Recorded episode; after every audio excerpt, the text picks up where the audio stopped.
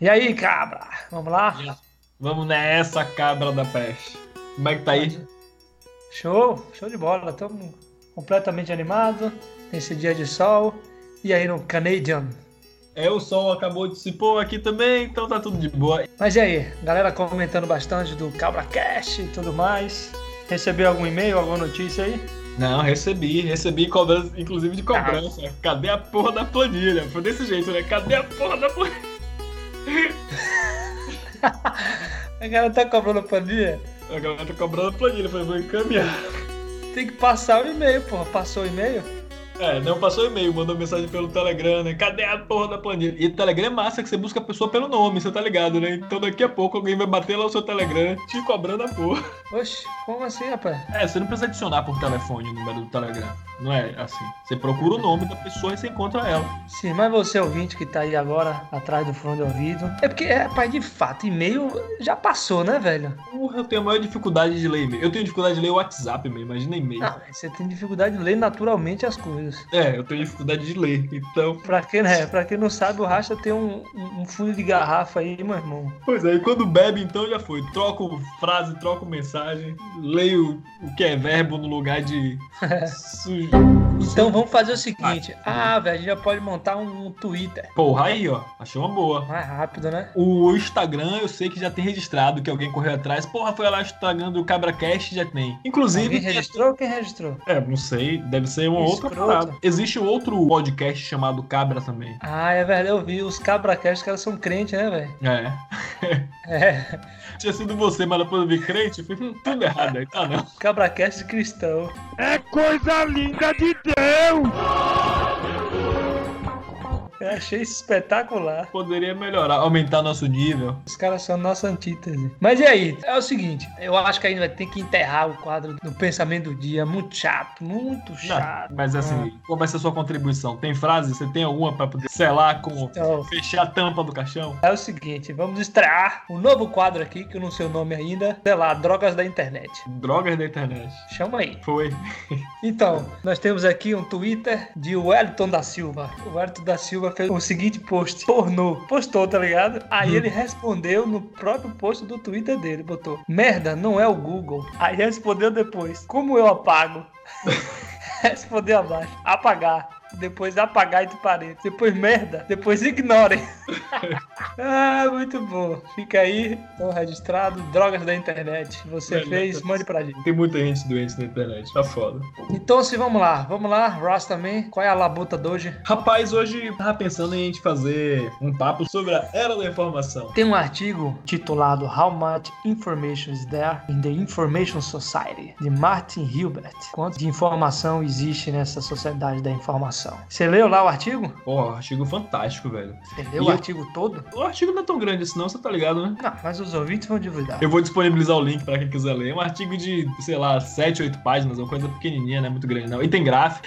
É porque eu, gosto né? ler, eu, gosto de ler, as figuras.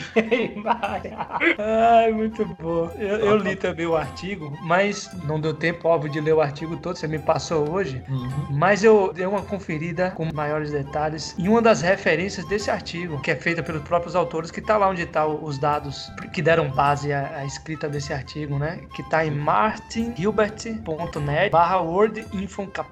Ah, Muito bom. Nesse site está a síntese dos resultados que foram obtidos. E aí, como sou um pesquisador preguiçoso, fui para lá. Não, eu não tive aprofundado, porque na verdade eu nem acessei o site dele direito. Eu acessei o site dele, peguei logo o link do, do artigo e dei uma lida também. Mas é um artigo bem simples de ler, é uma leitura bem, bem fácil, bem fluida, é, é bem tranquila. E a provocação provocação da leitura desse artigo foi pelo seguinte, né? Porque como eu tenho essa formação em comunicação e trabalho com tecnologia, tava numa empresa essa semana conversando com uma recrutadora tal, e ela perguntou como é que eu me via nesse cenário de desenvolvimento de software, sendo formado em comunicação e atuando com tecnologia. E aí eu falei para ela que, como a gente vive nessa era da informação, eu me vejo como profissional de tecnologia de informação e comunicação. E aí a gente começou a trocar uma ideia sobre isso, né? sobre a quantidade de informações que se tem. E aí alguém falou sobre aquele quadro, não sei se você já deve ter visto isso em algum lugar, que é aquela sequência de palavras que elas não estão com as letras ordenadas de maneira correta. Só a primeira e a última que está correta, mas dentro está tudo embaralhado. Que aí chega o pensamento e fala assim que o nosso cérebro tem a condição de organizar tudo. Ele não se importa se o conteúdo está embaraçado ou não, ele tem a condição de organizar tudo para poder nos dar essa informação. Se ligou? E começou Ah, a bater sim. um papo sobre isso aí. E Tá paramos ligado? Que é aqueles textos que vem o 4 no lugar do A, né? Que você Isso, vê de. Pronto. Você vê de longe, você, que porra é essa? Não entende nada. Aí daqui a pouco você, você começa, aí você vai lendo, daqui a pouco você tá lendo fluentemente a porra toda. negócio. Exatamente. O nosso cérebro ele tem a condição de, de uma maneira complexa, autônoma e consciente, nos organizar. Ele consegue nos tirar de dentro de um carro de informação. Martin Hilbert ele começa a falar sobre essa exposição de o quanto aconteceu do processo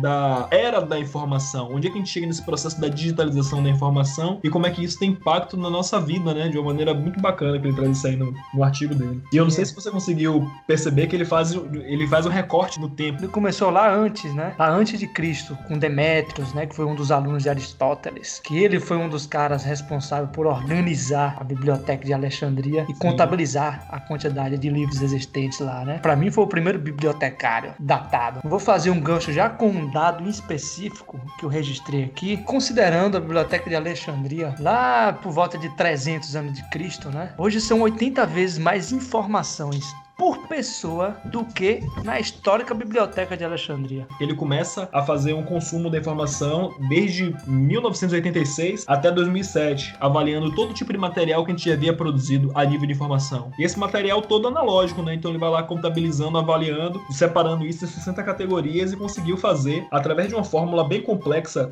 complexa, o cálculo da quantidade média de informação que nós conseguíamos armazenar naquele período, se ligou? Por ano. E ele faz uma analogia a isso a um jornal de 85 páginas. Ele fala que em 1986 era o equivalente que a cada dia uma pessoa consumia 40 jornais. Diversos meios de informação: televisão, rádio, livros e, e tudo. E aí o processo dele foi tentar digitalizar para poder saber o quanto de informação que se tinha nessa faixa de tempo aí. Sim, show de bola. E também falou sobre a, a respeito do. Nesse começo ainda, né? Tudo mais falando sobre Demetrius, também falou um pouco sobre o Claude Shannon, Shannon, sei lá como é que eu vou falar o nome. Foi um dos inventores do bit, Sim. que o cara estimou em 1949 que o maior estoque de informações que ele conseguia pensar continha cerca de 12.500 megabytes, que era a biblioteca do Congresso dos Estados Unidos, né? Isso, então, e aí eu lembrei de um, eu também li a respeito uma vez sobre Alan Turing e ele também fez algumas, algumas previsões, né? Fazendo um estado comparativo em relação a isso. Lá quando ele lançou o, o teste de Turing por volta em 1950, ele fez uma previsão de que provavelmente a humanidade conseguiria passar no teste de Turing lá por volta de 2010. Segundo ele, pelas suas previsões, a gente ia conseguir chegar na escala dos megabytes. Porra. E a capacidade de evolução que a gente teve em um curto período. É, e aí também tem uma coisa que é interessante como o nosso cérebro funciona, que é essa parada, né? Porque o cérebro ele tem a condição de fato de criar esse filtro de atenção para encontrar padrões nessas informações, de tudo que a gente ouve, de tudo aquilo que a gente vê. Ele consegue nos ajudar a prestar atenção ou ignorar algumas coisas que nos servem para segurança. E esses dados hoje, eles nos afetam, né? Eles impactam na nossa vida de alguma maneira, no nosso dia a dia. E tem outro dado também importante que ele fez nessa pesquisa dele, né? Que ele consegue datar qual foi o período que nós viramos de fato uma era da informação. Ele falou que em 2002, 94% dos dados armazenados digitalmente, né? Eles já vinham de uma, de uma estrutura por conta do aumento da produção e de uso de câmeras digitais de fotografia. Twitter também, porque virou uma nova estratégia, né? vieram novas mídias. E o MP3. Ó, que bacana, velho. Então, assim, diversas outras coisas vieram agora e deixaram apenas de ser os modelos tradicionais de mídia, como livro, revista, jornal, música. E tudo isso agora passou para que outras mídias viessem alimentar e sustentar o que nos transformou numa sociedade da informação, com 94% dos dados que nós consumimos sendo totalmente produzidos de uma maneira digital. Agora você fala sobre sociedade de informação e muito provavelmente você teve essa aula, porque eu tive, exclusivamente lá, acho que era 2009, 2010, por aí. Eu já escutava a respeito da sociedade do conhecimento. A gente já tinha ultrapassado a barreira da sociedade da informação. Você lembra da diferença dado com informação e conhecimento? O que eu me lembro é o seguinte, o dado é aquela... É, é, A unidade, É. né? A coisa é aquela unidade bruta, né? Isso. Exatamente, é como se fosse, sei lá, dado data do, de, do nascimento, nome do, do, da pessoa. Então são dados brutos, onde não tem nenhum tipo de inferência em relação a isso. A informação já é esse dado processado. É... Carregando ali um conteúdo, né? Passando algum tipo de elemento que não é mais o dado, é a união, o processamento dele. É, que passa algum contexto lógico, entendível pelo consumidor daquela informação. Então, por exemplo, a idade do, a idade do cara pode ser entendido como uma informação, né? Sim, Porque claro. foi processada a partir da, do nascimento. nascimento com o ano atual. E aí o conhecimento, fazendo esse comparativo, né? Seria esse processamento também da informação. Só que o conhecimento é muito intrigado, né? Eu tava lendo a respeito disso. Porque o conhecimento, ele diz respeito à pessoa. Sim. Então, eu tenho um conhecimento, você também tem o um conhecimento. Por mais que a gente tenha conhecimentos correlatos, no meu entender, nunca são os mesmos, né? Então, o, o conhecimento, ele vai sendo mutável, adaptável e evoluído ao longo do tempo. E moldando a, a, o nosso comportamento. Isso aqui é interessante, né? Então, quando você fala de sociedade de informação, será que a gente já ultrapassou essa barreira há muito tempo? É uma pergunta que, de fato, traz diversos desdobramentos de, de reflexões, né? Esse artigo é muito bom. Vamos trazer algumas informações que a gente vai transformar em conhecimento aqui para o nosso bel prazer.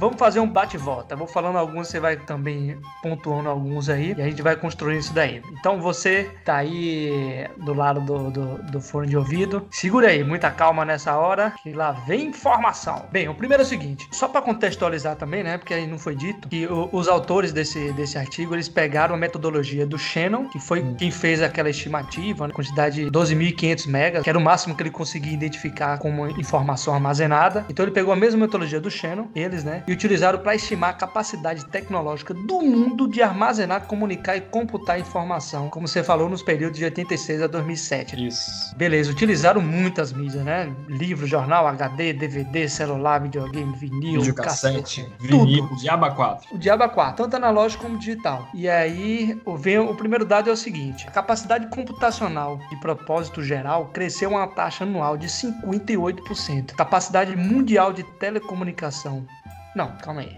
Esse é o primeiro dado. Porque tá é, mas, misturado.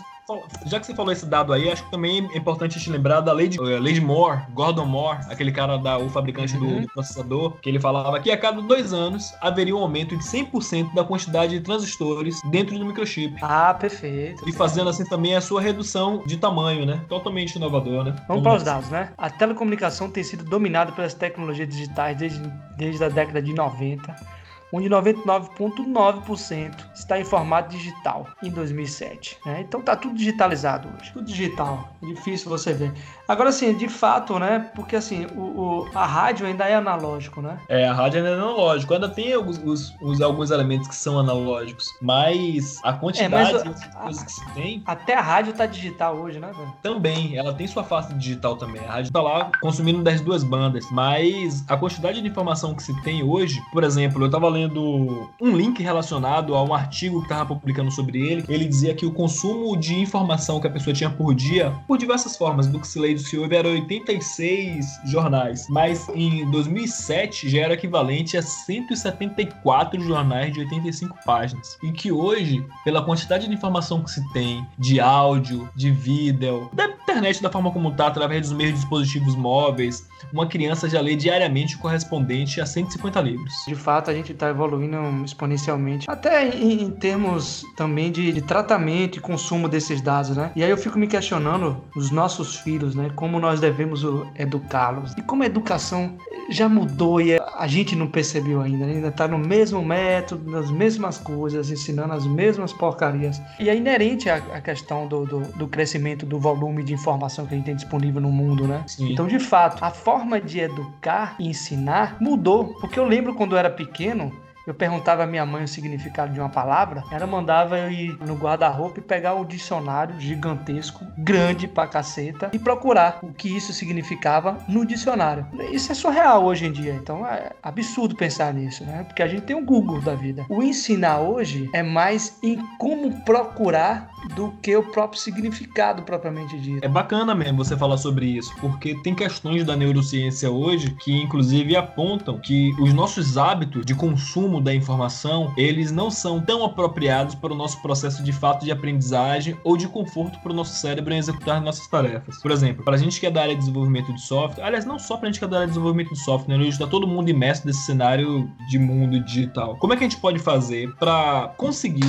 trabalhar com toda essa capacidade de informação? A gente precisa o tempo todo estar tá pesquisando, a gente às vezes trabalha escutando música, a gente precisa fazer tantas coisas, tem tantas prioridades na nossa vida, mas como é que a gente consegue dar para nossa mente o real poder da capacidade de desenvolver isso sem pifar? E aí, aquilo que a galera fala muito, né, sobre se busca muita informação, mas ninguém vai a fundo dela, tá todo mundo muito raso. Será que de fato existe hoje um suporte que nesse universo da sociedade, dessa era da informação e do conhecimento, eu consiga dar para o meu cérebro a condição de ele trabalhar bem, dele desenvolver bem, dele responder bem, quando na verdade a gente tem que alimentar essa própria demanda de consumo de informação? Se ligou, será que a gente consegue dar suporte para isso para que ele tenha um bom desempenho? Só para deixar na pauta. Então fica o questionamento aqui e a pergunta primordial: como na era da informação ou na era do conhecimento, um boom de tanta informação, é, a gente está imerso a informação o tempo todo, até inclusive quando a gente está dormindo. Como é que a gente consegue processar isso de uma forma saudável e de uma forma que a gente consiga armazenar e recuperar com maior facilidade na frente? Porra, top. Não responda agora. Vamos deixar isso aí para o finalzinho. Por enquanto, vamos fazer o seguinte: segura essa pergunta. Isso ah. a gente vai para ficar virado no modo coentro. É Enquanto aí. isso, vamos fazer o seguinte.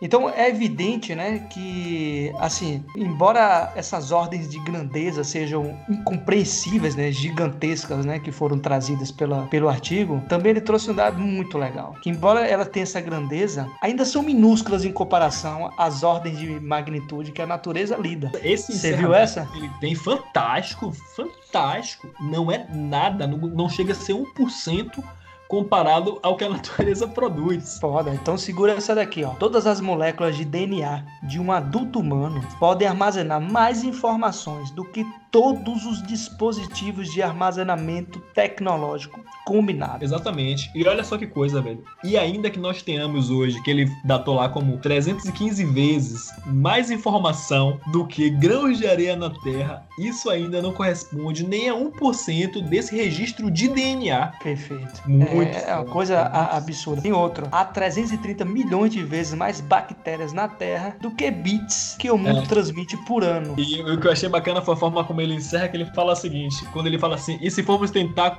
nomear todas as estrelas do universo, ele nem conclui, ele nem coloca uma possível resposta. Ele até colocou a quantidade de caracteres, né? É, ele fala assim, velho, não tem condições de nomear tudo, hein? Então, assim, por mais que a gente ache que a gente tá nesse processo, que de fato é muita informação, são muitos dados processados, é muita coisa, é muita velocidade. E a gente até então está aprendendo a domar tudo isso. Tomando muita Agora, porrada, aprendendo exato. outras coisas, mas a gente está aprendendo a domar tudo isso. E ainda não é nada um... sobre o que a própria natureza já produz. Mas tem um ponto, né? Beleza, a gente sabe da nossa, da nossa capacidade minúscula em relação à natureza, né? Mas a natureza tem aí bilhões de anos de evolução. A gente tem míseros milhões aí que a gente tá aqui na Terra, né? Porque é o seguinte, apesar dos pesares da gente ainda estar tá minúsculo em relação a esse todo, o ponto é o seguinte: a evolução natural e biológica ainda é incrivelmente lenta, né? E se você passar no, botar no, no contexto de, de, estatisticamente falando, ela está praticamente numa constante. Sim. E a gente, é, aí vem a diferença da coisa e aí onde espanta a maioria dos pesquisadores e das pessoas que estão aí por trás, né? Porque esse nosso crescimento ele é exponencial. Se a gente for datar da época onde a gente começou a registrar as nossas coisas. Vamos lá para Alexandria. Há Ou um antes, pouco mais né? de. É, vamos assim pensar. Alexandria já é um processo organizado. Tudo bem, então vamos pensar nos egípcios, 5 mil anos. 5 mil anos, certo? Quer pensar um pouco mais? Sei lá, digamos que a gente registra aí 7 mil anos que a gente começou a registrar. Em termos de relevância, né, onde a gente consiga até contabilizar, não foi tanto assim. O que são 5 mil anos? 5 mil anos em relação a bilhões. Pois é. Se esse crescimento é exponencial, e aí fica o questionamento. Onde a gente vai chegar e em quanto tempo a gente vai conseguir? Não, Alcançar. o pior não é isso. Não é nem isso. Reparem, é evidente que a gente vai chegar. Então, para mim, está muito claro de que a humanidade ele vai conseguir esse nível de armazenamento da natureza. Porque o crescimento e o crescimento exponencial nos mostra que o, o tempo é é reduzido, né? O questionamento maior é o seguinte: como vai ser a Terra quando a gente chegar próximo desse limite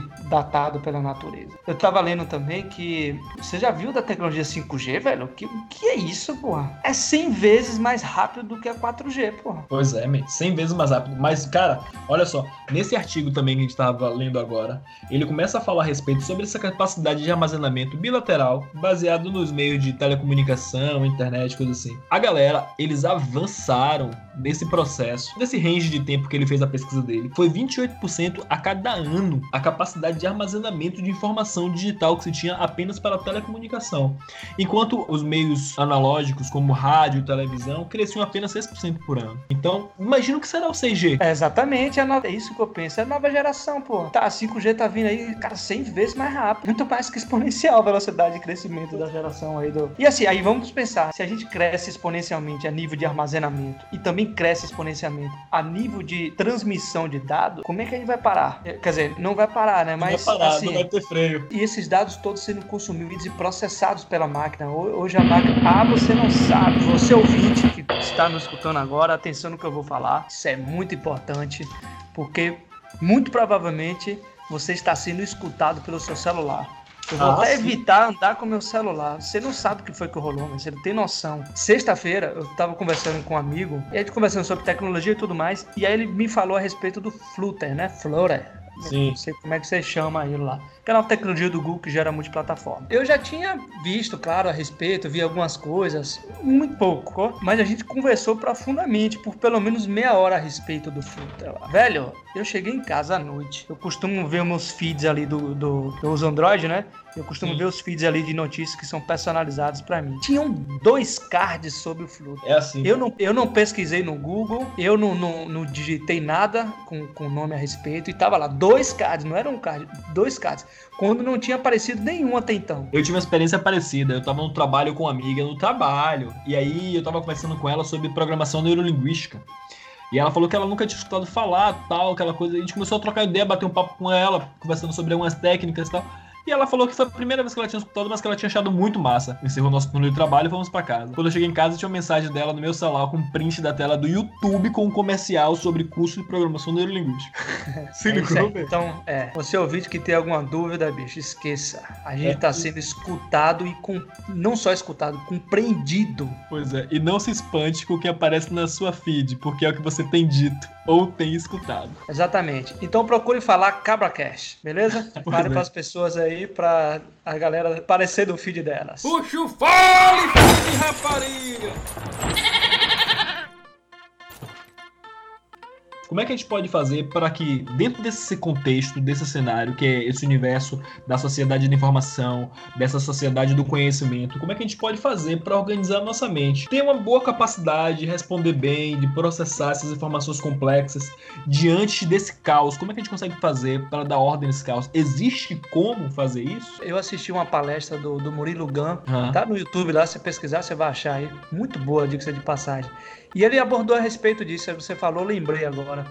E aí tem uma estratégia que ele colocou lá que eu achei muito interessante. Não esqueça até hoje, eu sempre, e eu culturalmente o faço desde então. Já tem acho que três anos que eu, que eu vi essa palestra. A dica é: eleja os seus gurus, eleja, não sei qual foi o termo que ele usou, mas eleja os seus canais de comunicação. Numa era onde informação o tempo todo bombando em tudo que é mídia, em tudo que é lugar, tudo que é, que é, que é canal. Então o interessante é você eleger aqueles das quais você tem mais confiança. Então aquele jornal da qual você. Mas é importante não se, não se deixar fechado no seu, na sua bolha, bolha, né? Isso. Então, é, ele traz esse contexto de você eleger os seus, os seus aliados ali, né? O, o, na, na, verdade, os seus Googles, né? Você elege os seus Googles aí. Mas eu vou além, eu gosto de, de colocar um parâmetro contrário.